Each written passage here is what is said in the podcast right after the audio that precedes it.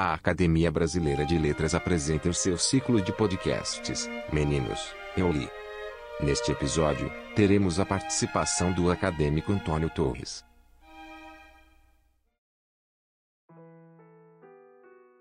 Amigas e amigos ouvintes, em primeiro lugar, agradeço a todos e todas pela audiência, em nome da Academia Brasileira de Letras e no meu próprio nome. Meu nome é Antônio Torres, tenho vindo aqui para apresentar os colegas que têm nos trazido as suas leituras do momento presente. E agora sou eu a dizer o que ando lendo. Para começar, estou relendo um belo romance chamado Adeus Pirandello, que é assinado por ninguém menos do que Marco Lucchesi, o presidente da Academia Brasileira de Letras. Vou lhes dar um pequeno exemplo da excelência do texto de Marco Lucchesi neste romance. É do capítulo Requiem, fica na página 44 do romance, e diz o seguinte: Morre antigos palácios, desabam velhas casas. Formamos uma procissão de mortos, sonâmbulos de agora, presas inertes de um mundo que termina. Esse é o marco.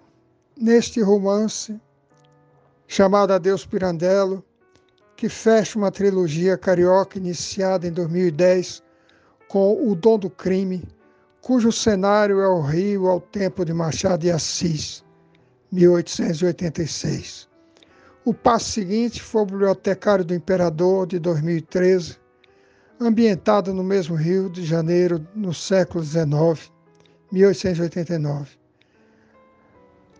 Mais uma vez, o poeta que traz nos olhos o clarão de um mundo inacabado nos oferece uma mistura hipnótica de prosa e poesia num concerto de palavras com enredos labirínticos e fragmentos de discursos memorialísticos, entrecortados pela grave melodia do presente.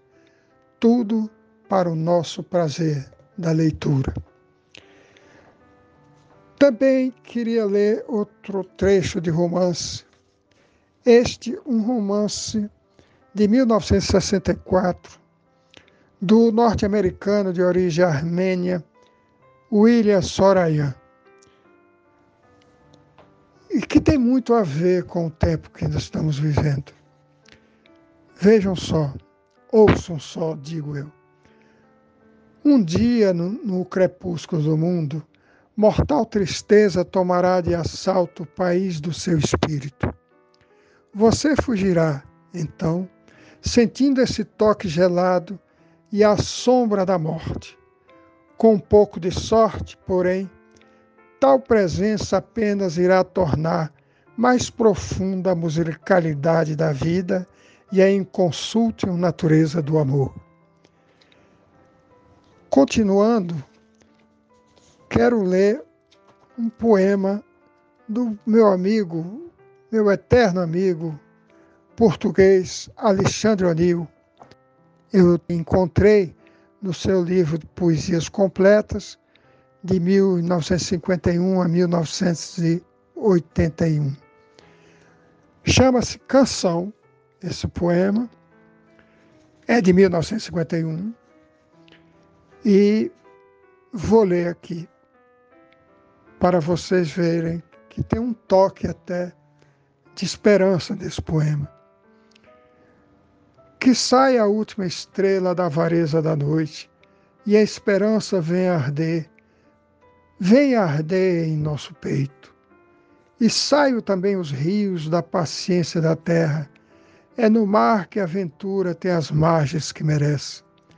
E saiam todos os sóis que aprodeceram no céu, dos que não quiseram ver, mas que saiam de joelhos e das mãos que saem gestos de pura transformação entre o real e o sonho, seremos nós a vertigem. Muito obrigado mais uma vez pela audiência e haveremos de sobreviver. Você pode acessar todos os podcasts da academia através do nosso site. Acesse pelo link www.academia.org.br barra podcast.